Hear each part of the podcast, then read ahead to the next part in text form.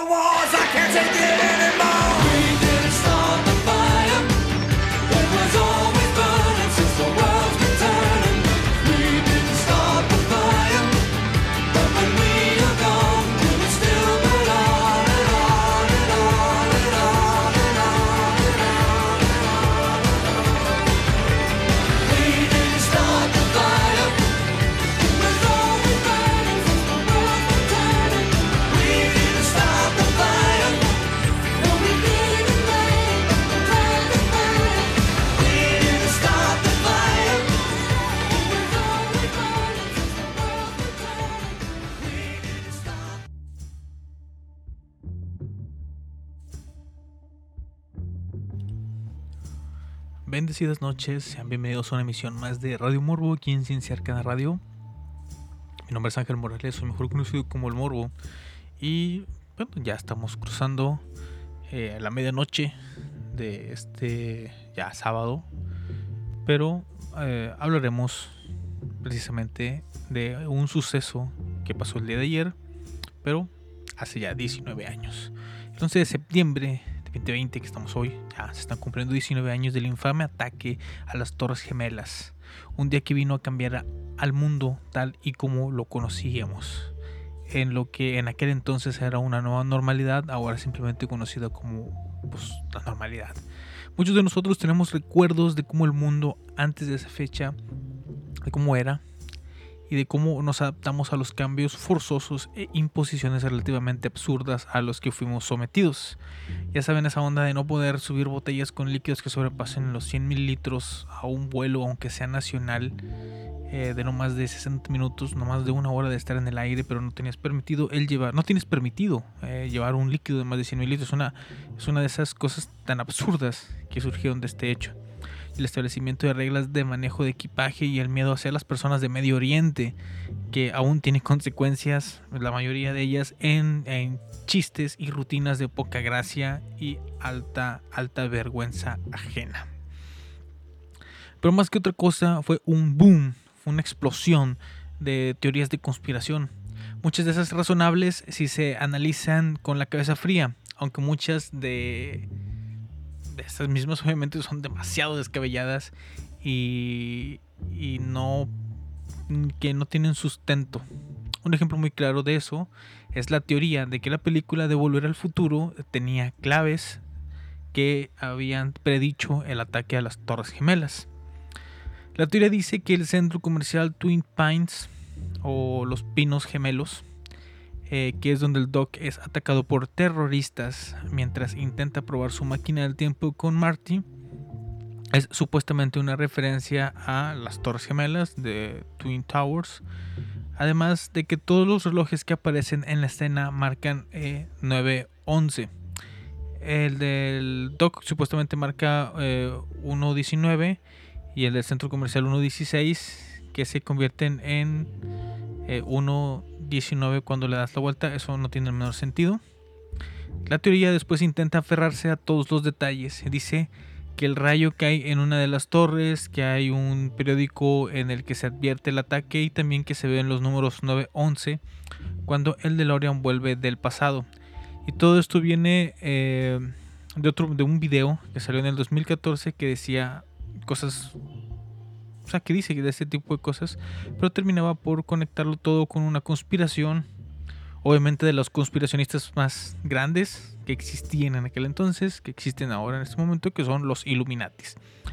Ah, eh, todo como uno más de esos intentos para controlar al mundo. Prácticamente acusa a la secta o a esta sociedad secreta de todos los eventos importantes de la historia.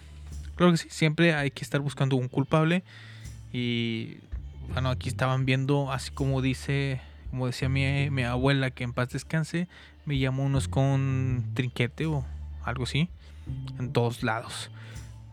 Pero es que eh, de cierta forma tenían razón, tienen razón en muchos puntos y en otros no tanto.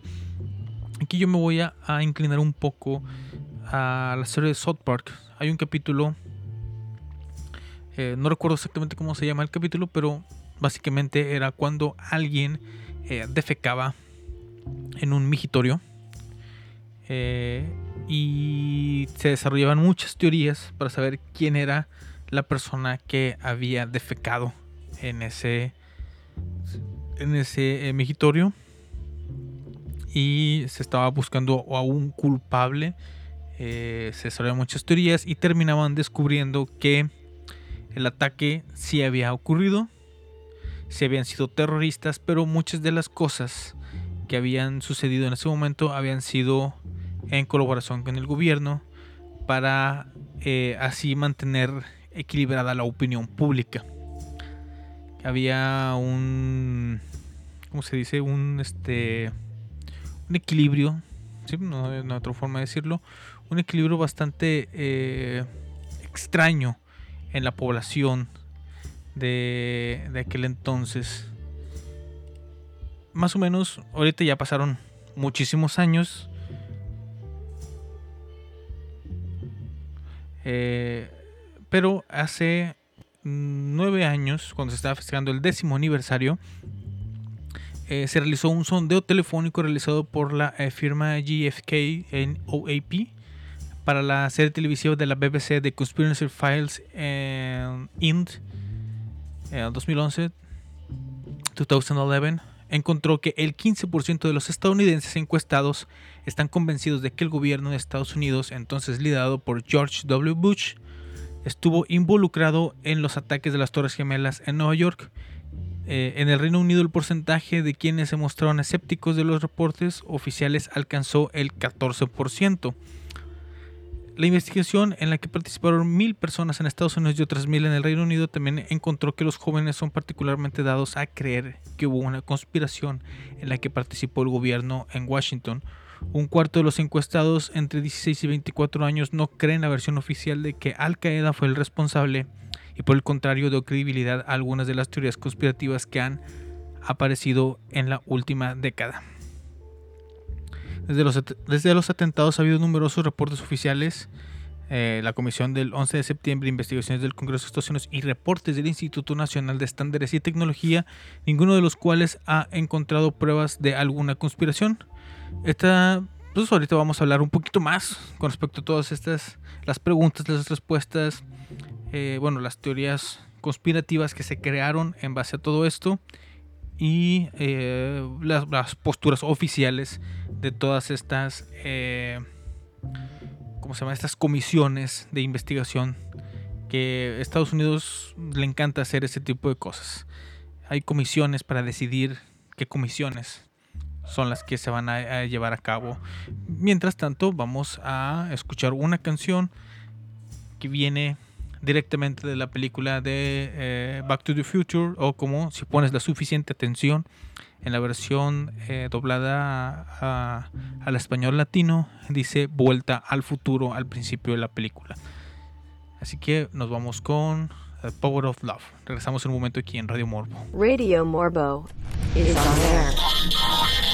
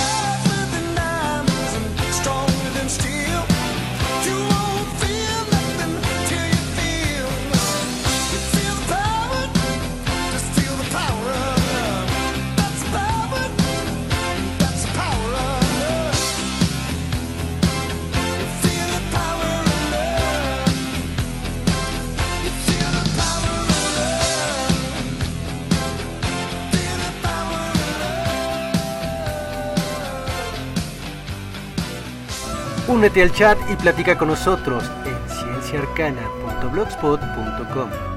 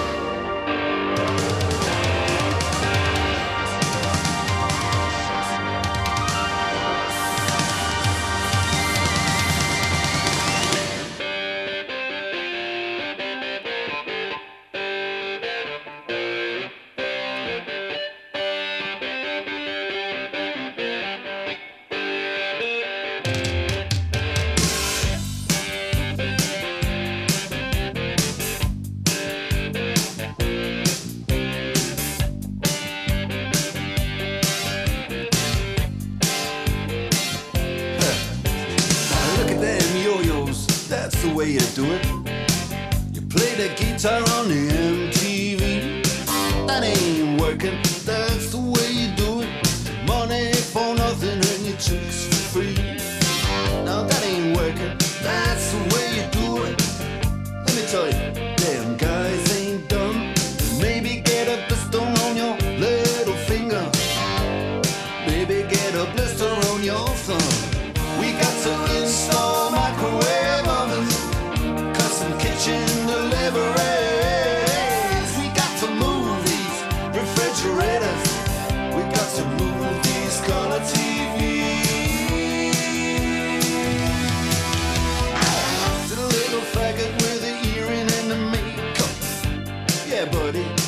sizzle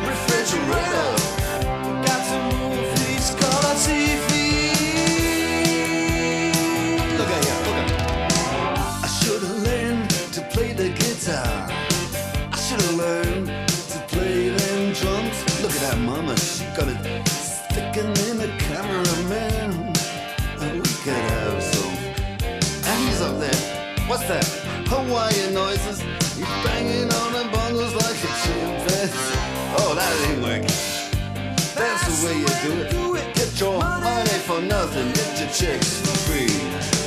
We got to install microwave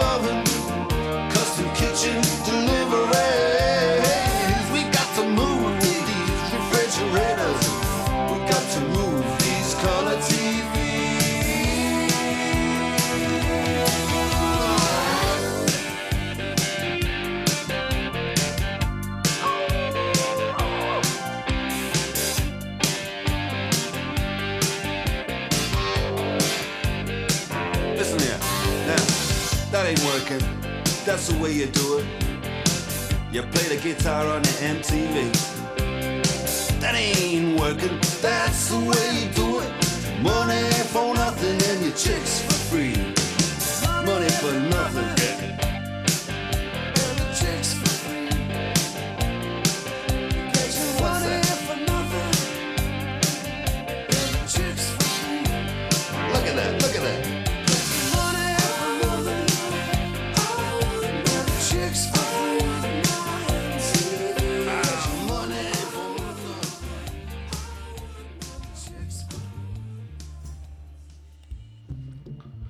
estamos aquí de regreso después de haber escuchado estas fabulosas canciones de los ochentas. Y obviamente regresando con el tema de un suceso de hace ya 19 años. 19 años, ya pasó muchísimo tiempo.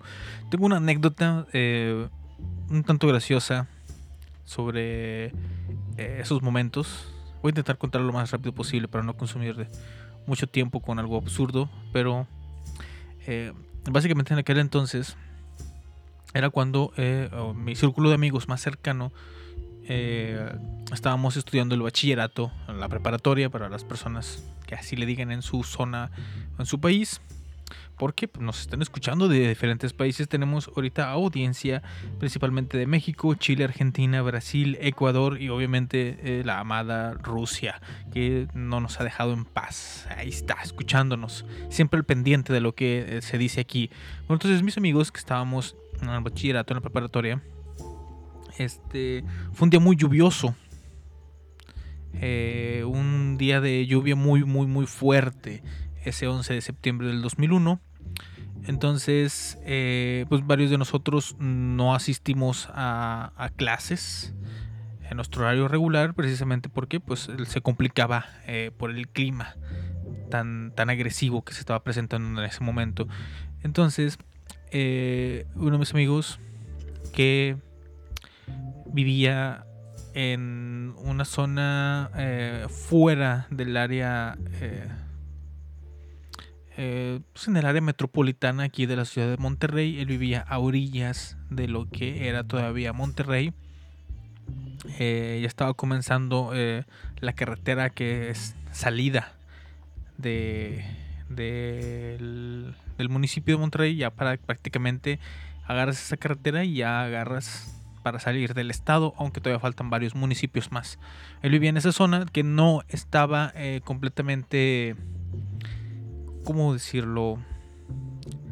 Eh, eh, urbanizada, ¿verdad? Todavía ah, existía mucha zona que era... Está muy pegado a una montaña, en la ciudad de las montañas, obviamente aquí en Monterrey. Está muy pegado a las montañas, la colonia donde vivía, eh, la zona donde vivía mi amigo, en los márgenes de la civilización, por decirlo de alguna manera, porque ya brincaba mucho campo y luego ya comenzaban eh, lo que ahora son conocidos como los pueblos mágicos. Pero él vivía en esa orilla. eh, el principio si vienes de allá para acá, en el final si vas de aquí para allá, de la ciudad. Entonces eh, le marca por teléfono a otro amigo que vive muy cerca de donde estoy yo ahorita, muy cerca del, del bachiller de la preparatoria. Y le marca por teléfono este otro amigo estaba todavía algo soñoliento, estaba, se acaba de despertar, no había ido, no había, no pensaba ir a clases por el clima, obviamente. Y le marca y le dice, eh, güey, el mundo se va a acabar. El mundo se está acabando justo ahora. Y mi, y mi otro amigo se queda de que, eh, güey, es lluvia, güey. Simplemente es lluvia, güey. El mundo no se va a acabar, güey. Bueno, a lo mejor se pone más gacho donde tú vives. A lo mejor la situación climatológica en donde tú vives, pues está. mm, es mucho más severa. Y a lo mejor sí es de cuidado, ¿verdad? Pero no, es simplemente lluvia. El mundo no se va a acabar. Y mi otro amigo le contesta: No, güey, no estás viendo la televisión, güey. Prende la televisión, güey. Entonces ya prende la televisión mi amigo y empieza a ver pues o lo que en ese momento se estaba viendo en casi todos los canales, en todos los noticieros que estaban eh, activos en ese momento. Eh, no sé si ya, si había eh, chocado el segundo avión, pero estaban prácticamente transmitiendo en vivo cómo se estaba derrumbando los, los edificios. Es una anécdota bastante, pues yo lo considero graciosa. Eh, de cómo se vivió ese, ese día. Eh, yo no yo no estaba en casa, yo estaba en otro lado. Eh, estaba, estaba con mi novia del momento. eh, pero sí estaba un poquito atento a las noticias. Aunque eh, poco me importó. Tuve que. Por obvias razones. Y tuve que ver toda la situación en otro contexto. Un poquito ya más en repetición y resumen. Pero. ¿Qué exactamente qué fue lo que pasó? Vamos a ver algunas de las cuestiones que más se tienen con respecto a las teorías de conspiración que se manejan con respecto al 11 de septiembre. Por ejemplo, la primera es por qué la Fuerza Aérea de Estados Unidos, que es la más poderosa del mundo, no pudo interceptar los cuatro aviones que fueron secuestrados. Que fueron cuatro. ¿eh? La teoría conspirativa dice que el entonces vicepresidente de los Estados Unidos, Dick Cheney, ordenó a los militares no interceptar las aeronaves. Dick Cheney, que si quieren ver un poquito de su historia, les recomiendo mucho la película eh, con Christian Bale, sí, el que interpreta a Batman, interpretó a Dick Cheney, está muy buena la película. Te da un contexto un poquito más... eh, una visión un poquito diferente de lo que la gente tiene en consideración de lo que es el presidente o las tareas que tiene el presidente de los Estados Unidos antes, durante y después de que Dick Cheney era el vicepresidente. La versión oficial que se nos presenta sobre esta situación es que se trató de un inusual caso de piratería aérea y el transponder, eh, el que emite las señales para determinar la ubicación exacta del avión, fue apagado o modificado o dañado de alguna manera. Además, ese día se llevó a cabo un ejercicio rutinario de entrenamiento mili- militar en el Comando de Defensa Aérea de los Estados Unidos. Estaban realizando otras actividades y el controlador de tráfico aéreo Colin Scoggins estuvo en contacto constante con los militares. Hubo confusión y falta de comunicación entre la Administración Federal de Aviación y las Fuerzas Armadas. Aparte de que los equipos militares también estaban obsoletos. En ese entonces estaba habiendo una eh, transición en todo este sentido. Hay que recordar la época. Era cuando los ordenadores, las computadoras estaban eh, estaban evolucionando de una manera mucho más rápida, más o menos como lo, que está sucediendo ahora, que cada determinado tiempo, que ahora son meses, se desarrolla eh, nuevos procesadores, nueva tecnología y tiene que ser sustituida a la anterior lo más rápidamente posible o pues, simplemente no se puede y cosas quedan obsoletas. Y aparte que estaban apuntando hacia el océano para enfrentar una amenaza de la Guerra Fría. Estábamos, estaban saliendo justamente toda esta situación y pues eh, su atención estaba puesta en otro lado, no precisamente en, el mismo territorio de los Estados Unidos. Era impensable. eh, bueno, en los 50 sí era un poquito más, había mucho más filtración, supuestamente había mucho más espionaje, mucho más eh, gente que había logrado atravesar las líneas de los Estados Unidos y poder trabajar desde el interior, pero era más impensable en ese momento de que fuera a suceder un ataque dentro del mismo territorio eh, del país más grande mundo. La siguiente cuestión es, ¿por qué colapsaron tan rápidamente las Torres Gemelas cuando los incendios solo se presentaron en algunos pisos y duraron una o dos horas? La teoría conspirativa nos dice que los aviones no ocasionaron la caída de las Torres Gemelas, fue una demolición controlada para probar este argumento. Algunas teorías resaltan el rápido colapso de los edificios. Dicen ellos que unos 10 segundos. Los incendios de corta duración, el de la segunda torre duró 56 minutos y el de la primera torre 102 minutos y sonidos de explosiones que se registraron antes del colapso. La versión oficial es que eh, en una extensa investigación del Instituto Nacional de Estándares y Tecnología en Estados Unidos concluyó que las aeronaves dañaron las columnas de soporte de los edificios y causaron que se eh, desprendieran los aislamientos encargados de evitar la propagación del fuego. Unos 10.000 galones de gasolina para avión se regaron en varios pisos y generaron los incendios con temperaturas de hasta 1000 grados centígrados. Hundieron los pisos y doblaron algunas columnas, generaron, eh, generando en el proceso los sonidos de explosiones. Las demoliciones controladas siempre se llevan a cabo de abajo hacia arriba, desde la base. Pero el colapso de las Torres Gemelas comenzó con los pisos superiores. No hay evidencias de que haya habido cargas explosivas a pesar de las búsquedas exhaustivas, ni hay razones para creer que algunas columnas se cortaron previamente. Estos eh, procedimientos son comunes en demoliciones controladas. Aquí yo quiero otra vez volver a meter una anécdota personal. Una vez que estábamos teniendo una eh, fiesta entre amigos en una eh, posada, era una posada, según recuerdo yo, el, ambiente se puso bastante denso por eh, el consumo de bebidas embriagantes hasta cierto punto en el que la piñata eh, no tiene otro nombre la piñata que teníamos para la fiesta eh, fue eh, ofrendada al dios del fuego y aventada directamente sobre el, lugar donde se estaba realizando la carne asada el, asador.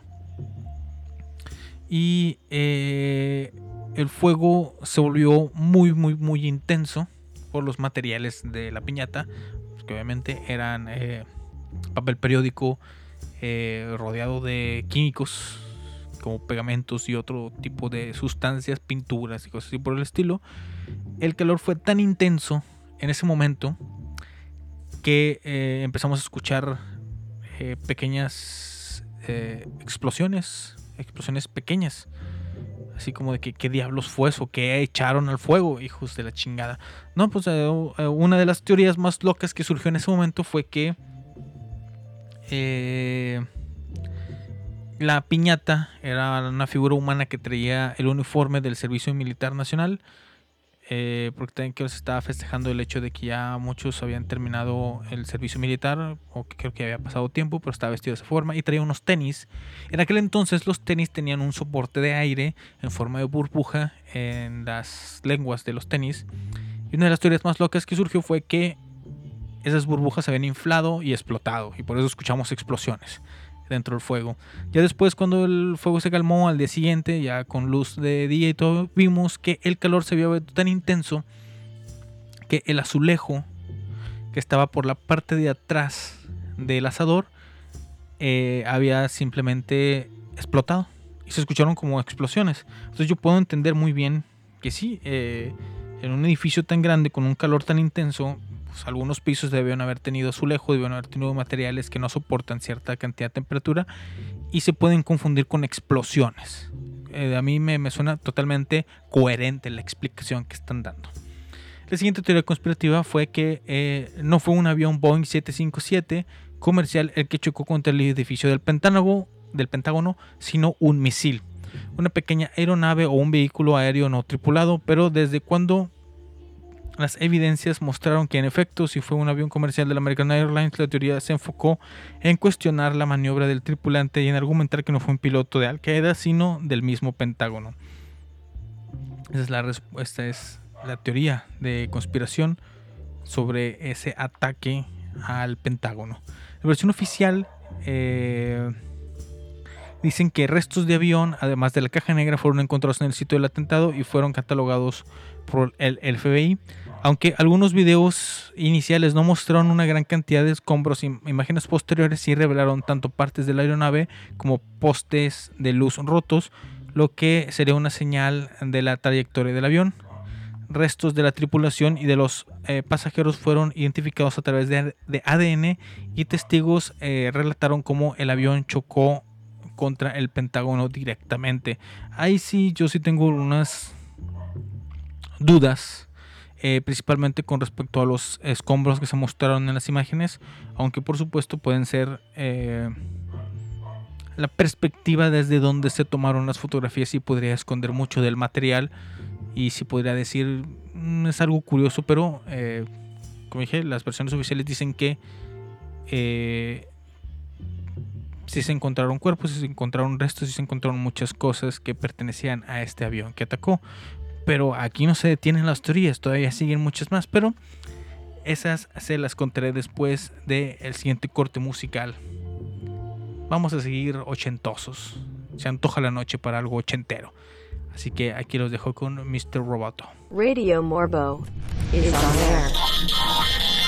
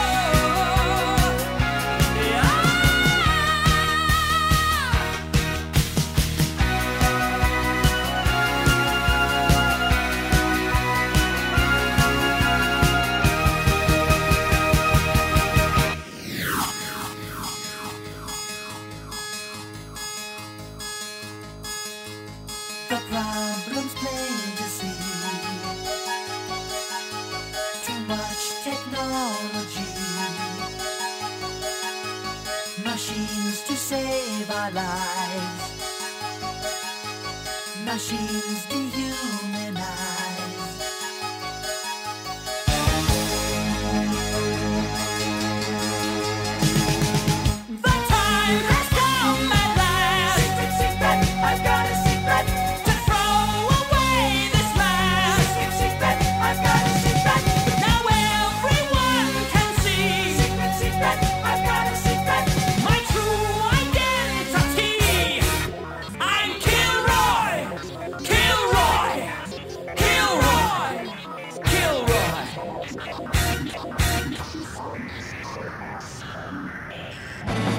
No olvides visitarnos en cienciaarcana.blogspot.com.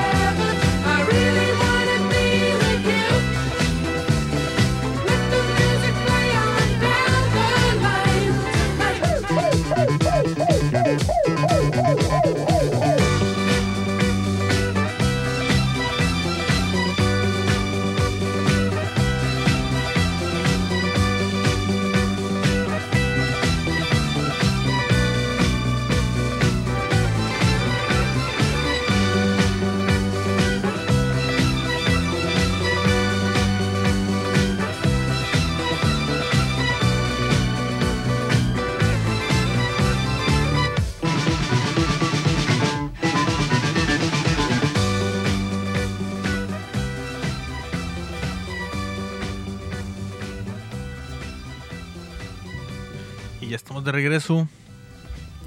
Aquí con hablando, obviamente, de eh, uno de los hechos históricos más importantes de este siglo.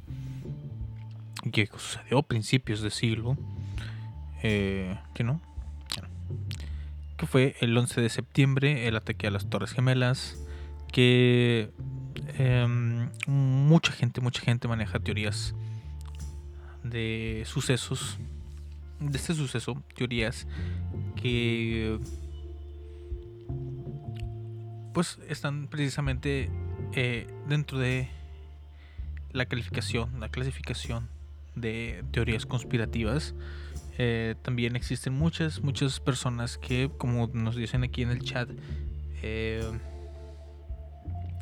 lo vinculan directamente con numerología, con otras cosas que han pasado, eh, detalles bastante curiosos. Existen muchísimas teorías, muchísimas, muchísimas teorías. De hecho, si realmente me pusiera a hablar completamente todas las teorías que hay detrás de hecho de este hecho, pues realmente ocuparía mucho más tiempo para hablarlo. Pero eh, simplemente hay que recordar las más importantes y las que más sobresalieron con respecto a este día. Y una otra de estas teorías es de que como, como un rascacielos que fue golpeado por un avión colapsar de manera tan rápida y simétrica cuando ningún otro rascacielos con bases de acero ha colapsado a causa eh, del fuego. La teoría de la conspiración dice que la torre 7 del... Ah, no, porque no fue golpeado por un avión. Estamos hablando del tercer edificio que colapsó ese día. Eh, de hecho, eh, por obviamente muchas personas estuvieron hablando del 11 de septiembre eh, en las últimas horas. eh, por ahí dicen que hay un video de la BBC, creo que era de la BBC, en el que una reportera está haciendo eh, pues, como una especie de reportaje con este edificio, la Torre 7 del World Trade Center, que está diciendo que eh, se derrumbó supuestamente eh, dos horas antes de haber sucedido el atentado y con la torre detrás de ella. Es bastante curioso, no lo, no lo he visto yo ese video, no lo encontré, nada más oí el comentario de que alguien lo estaba mencionando. Porque dice que el World Trade Center, el edificio de la Torre 7, se derrumbó de manera controlada y para tal efecto se utilizaron tanto explosivos como bombas incendiarias. Hay videos donde sí se ve que eh, cayeron esos, ese edificio de una manera pues no simétrica, pero sí bastante extraño. Inicialmente la teoría se centró en la frase pull it que pronunció el dueño del edificio eh, Larry Silverstein durante una entrevista y que supuestamente se refiere en la jerga de quienes utilizan explosivos a la orden de accionar eh, una bomba. En realidad, los expertos en demoliciones no utilizan ese término y Silverstein estaba hablando de retirar pullback a los bomberos. Eso, este.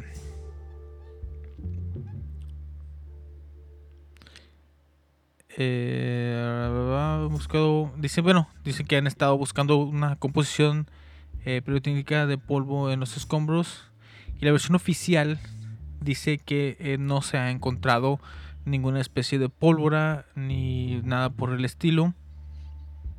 Eh, también se menciona el hecho de que se había utilizado eh, termita, una composición de pirotécnica. Eh, dicen que toneladas de termita fueron instaladas no solo en la Torre 7, sino en todas las Torres Gemelas.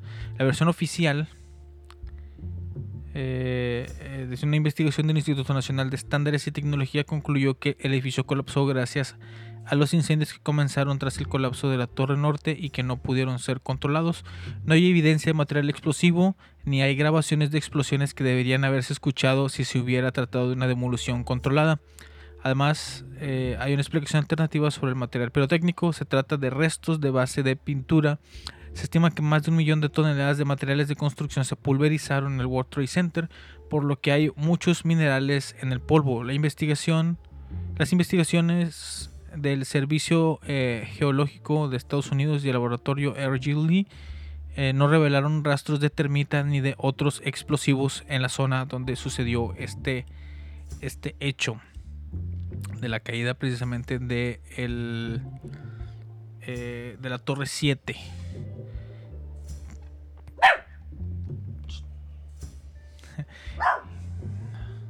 Bueno, eh, básicamente, aparte de estas teorías, eh, se manejan otras cosas. eh, a ver, permíteme tantito.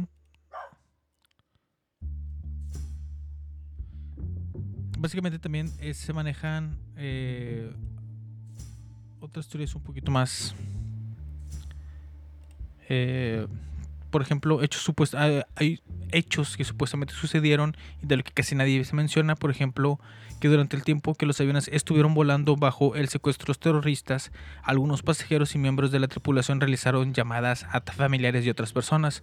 Según un informe de la comisión, dichas llamadas fueron realizadas tanto desde teléfonos instalados en los aviones que están preparados para una comunicación sin problema a la altura de crucero, como desde eh, móviles que no lo están, pero no se especificaba cuántas había de cada clase.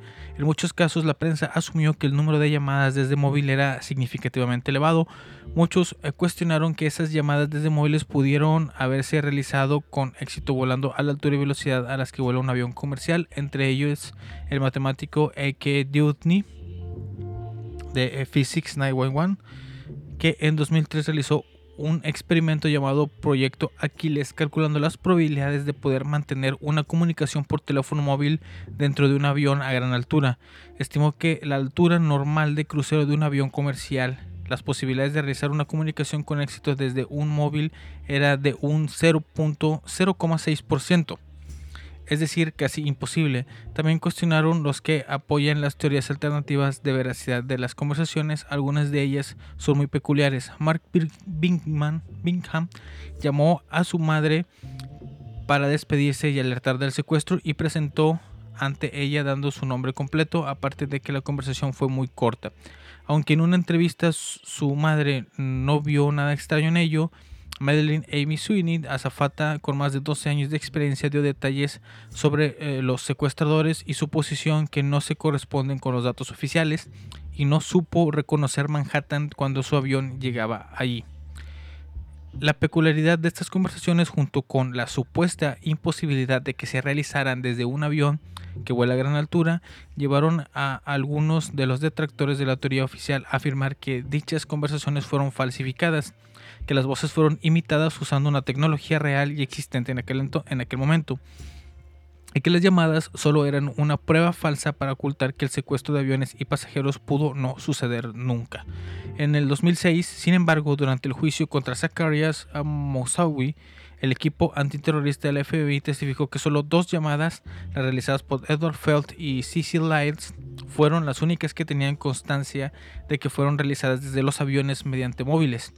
Ambas se realizaron desde el vuelo 93 y comenzaron a las 9.58 de la mañana, hora a la que, según los datos eh, recogidos en la grabadora de datos del vuelo de avión, esta se encontraba a una altura de entre 5.000 y 6.000 pies sobre el nivel del mar, aunque sobrevolaba una zona montañosa. Además, se trataba de una zona rural en la que el alcance de las antenas de telefonía móvil puede llegar a 15 kilómetros, mucho mayor que el reducido radio de antenas usado en las ciudades, que puede llegar a ser inferior a 100 metros. Esas circunstancias están hacen pensar a los detractores de las teorías alternativas que ambas llamadas fueron pudieron ser realizadas sin ninguna especie de problema. Algunos defensores de la teoría eh, que se trataba de una operación de falsa bandera o bien de un autotentado afirman que Osama Bin Laden no tiene nada que ver con los atentados del 11 de septiembre. Inicialmente Bin Laden negó la autoría de dichos ataques en un comunicado a la cadena de televisión AG Yashira pocos días después de los atentados. Más tarde se encontró eh, en Jalalabad un video donde confirmaba su culpabilidad. Los partidarios de la conspiración afirman que dicho video es un montaje, que el que sale en él no es Bin Laden y exponen las siguientes razones. En primer lugar, el poco parecido físico del hombre del video con Bin Laden. En segundo lugar, el hecho de que lleve un anillo de oro que está prohibido por el Islam. Y en tercer lugar, que escriba una nota con la mano derecha cuando en realidad Bin Laden es zurdo. Bin Laden eh, reivindicó los atentados por primera vez en octubre del 2004, es decir, tres años después de cometidos, justo antes de las elecciones presidenciales de los Estados Unidos, enviando un video a la cadena de televisión Al Jazeera en el que se le ve con aparente buena salud leyendo un papel y haciendo gestos a cámaras para enfatizar partes del discurso. En la página web del FBI se atribuyen a Bin Laden varios atentados terroristas, pero no los del 11 de septiembre. El periodista Ed Haas, Ed Haas editor y redactor del eh, Report, eh, se comunicó el 5 de junio del 2006 con el cuartel general del FBI sobre este asunto. Rex Tom, jefe de publicidad investigativa del FBI, le dijo la razón de por qué el, el 9 de septiembre no es mencionado en la página de Osama Bin Laden como has buscado es porque el FBI no tiene evidencia convincente de su conexión con el 11 de septiembre. Y eso ah, son muchas cosas que están bastante incompletas que, con respecto a todo este tipo de cosas. Podría yo llegar a intentar defender eh, al gobierno de los Estados Unidos principalmente por el hecho de que a lo mejor mucha de la información que pudiera o no existir con respecto a todos estos sucesos pues es como en las investigaciones de crímenes eh, policiales, o sea, no se revela toda la información de golpe, se va dando información a cuenta gotas para no entorpecer la investigación, eh, aunque sí existen muchas posibilidades de que todo esto haya sido una planeación o aprovecharon el momento para eh, realizar otro tipo de eh, movimientos.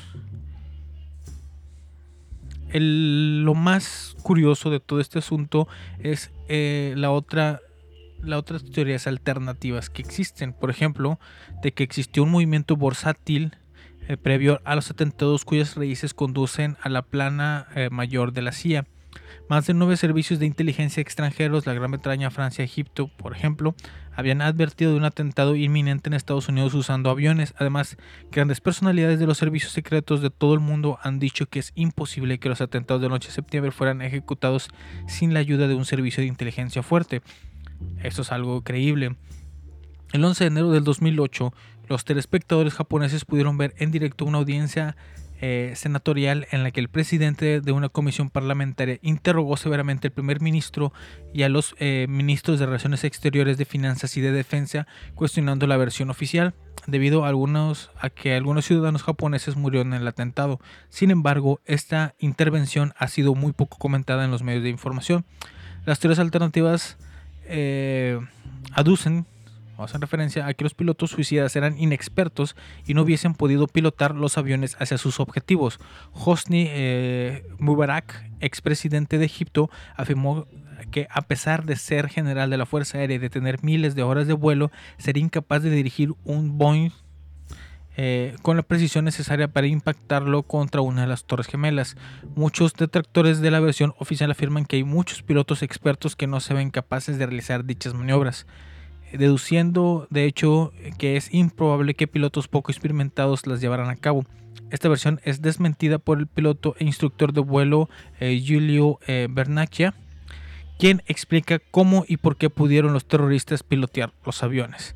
Algunos de los supuestos pilotos suicidas de quienes se ha dicho que eran fanáticos religiosos obsesionados con el Islam no seguían a rajatabla las normas del Islam. En el caso de eh, Mohamed Atta, quien tenía una relación con una mujer que trabajaba en clubs de striptease, bebía alcohol, consumía carne de cerdo, ambas cosas prohibidas por el Islam, y fue calificado eh, por algunos como un eh, juerguista.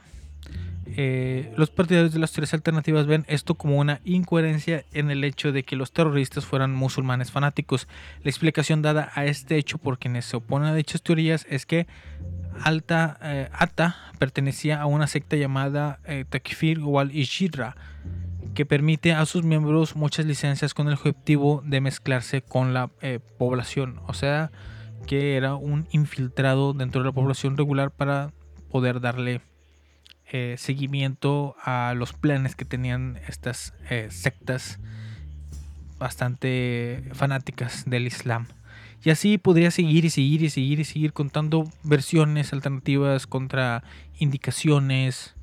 Eh, realmente todo este suceso es, es un misterio, es uno de los misterios más grandes, es una de las mejores, una de las más grandes mentiras mejor contadas y que posiblemente eh, jamás llegaremos a tener respuestas 100% claras o 100% convincentes de qué fue lo que sucedió. Lo que sí es que muchas vidas se perdieron ese día, eh, sea por hacer el sea un movimiento propio de los Estados Unidos para justificar algún movimiento político o ya sea el ataque eh, justificado por alguna religión del otro lado del mundo. Aquí lo importante es que se perdieron vidas, fue un momento bastante doloroso para la humanidad en general y que dejó una huella muy profunda eh, en nuestro consciente colectivo. Como dije al principio, que llegó a darnos una nueva normalidad en cuestiones de viajes, eh, el manejo de fronteras y la forma en cómo eh, el gobierno de perdido de Estados Unidos, aunque también estos movimientos, estos eh, concientización de las personas que pueden entrar o salir de un país eh, se brincaron a muchos otros países del mundo y se puede estar un poquito eh, más consciente de los movimientos que se realizan alrededor del mundo. Eh,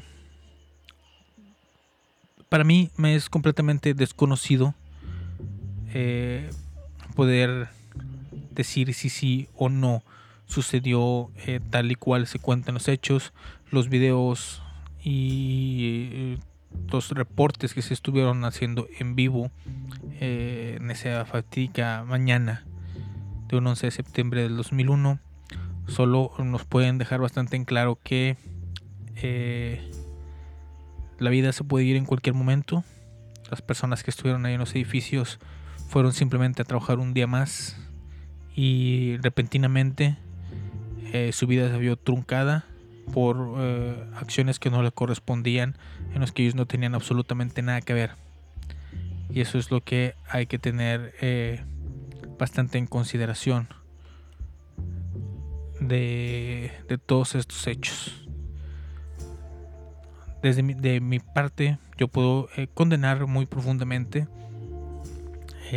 No hay religión ni gobierno que valga la pena el sacrificio de tantas vidas. Y eh, deberíamos o debemos de eh, buscar formas en que pues no se vuelvan a dar este tipo de situaciones. Es algo eh, siendo realistas es algo infinitamente bueno casi imposible.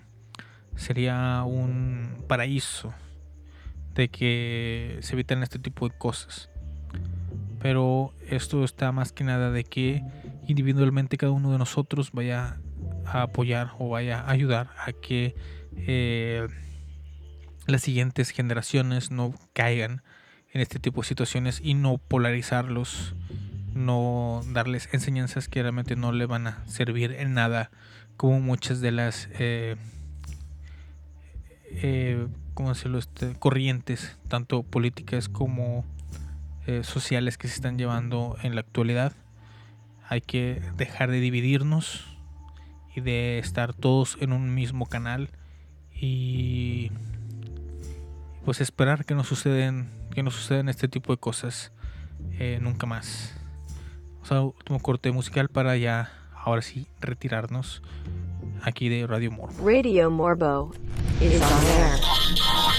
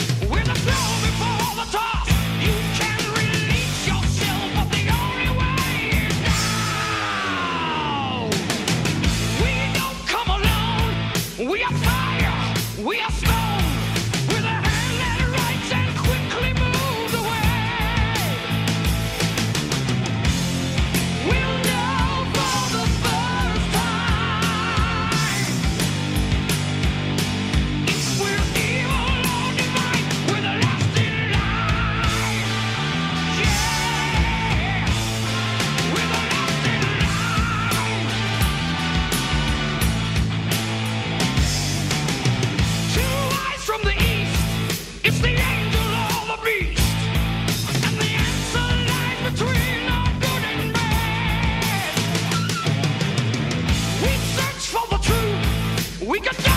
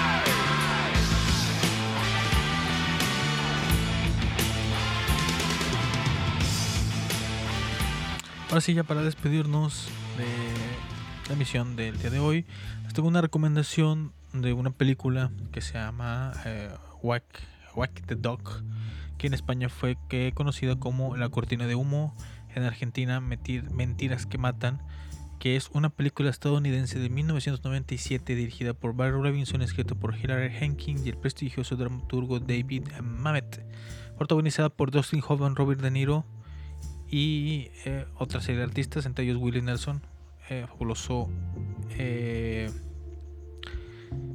eh, cantautor. Básicamente es eh, la historia. la película trata de que un asesor de la Casa Blanca contrata a un excéntrico productor de Hollywood, que es Dustin Hoffman. El asesor de la Casa Blanca es Robert De Niro. Para inventar una guerra con Albania y transmitirla por televisión y así distraer al público estadounidense de un escándalo sexual que involucra al presidente. La película, basada en una novela de Larry, eh, Beinhardt, eh, se parece demasiado a la realidad ya que se estrenó y coincidió con el punto más caliente del caso Lewinsky y una nueva intervención de Estados Unidos en el Golfo Pérsico. De Niro eh, también ejerce como productor de la película. La película es, por así decirlo, eh, una versión cómica de lo que sería eh, la forma en la que eh, al menos Estados Unidos maneja sus relaciones, tanto sus relaciones públicas con el mismo pueblo de los Estados Unidos y sus relaciones con los países, con los demás países, sus relaciones externas. Es, es graciosa, es de comedia negra, obviamente, y eh, tiene- bastantes paralelismos con, con la realidad si lo vemos las cosas desde esa perspectiva de lo que realmente sucedió en aquel entonces o lo que sucede aún en estos momentos, ya que los, los hechos recientes que han estado sucediendo en el país de eh, los Estados Unidos, tan cerca de las elecciones, todos estos, todos estos movimientos eh, supuestamente sociales que se están realizando que podrían ser eh, una especie de cortina de humo, una especie de distracción para que las elecciones se lleven a cabo de una manera. Eh, échenle un ojazo, es una muy buena película. Eh, la, música está muy, muy buena, la musicalización de la película está bastante, bastante entretenida y pues no, no me queda más que decirte. Muchas gracias por escucharnos. Mi nombre es Ángel Morales, soy mejor conocido como Morbo. Y invitarlos a que escuchen el resto de la programación de Ciencia Arcana Radio. Ya sábado, a partir de las 10 de la noche, el Calavero Podcast. eh, horario de la Ciudad de México. El domingo eh, y los jueves, Transfilosofía y el Triángulo Iniciático. Eh, el resto de la programación, la mayoría es música, música agradable para que pongas de fondo mientras lavas los trastes, mientras realizas otras actividades. No te despegues, sigue escuchando este tipo de propuestas independientes de radio. Y pues no me queda más que desearte unas bendecidas noches y que pases un hermoso fin de semana eh, de la forma en que puedas pasarlo. Hasta luego.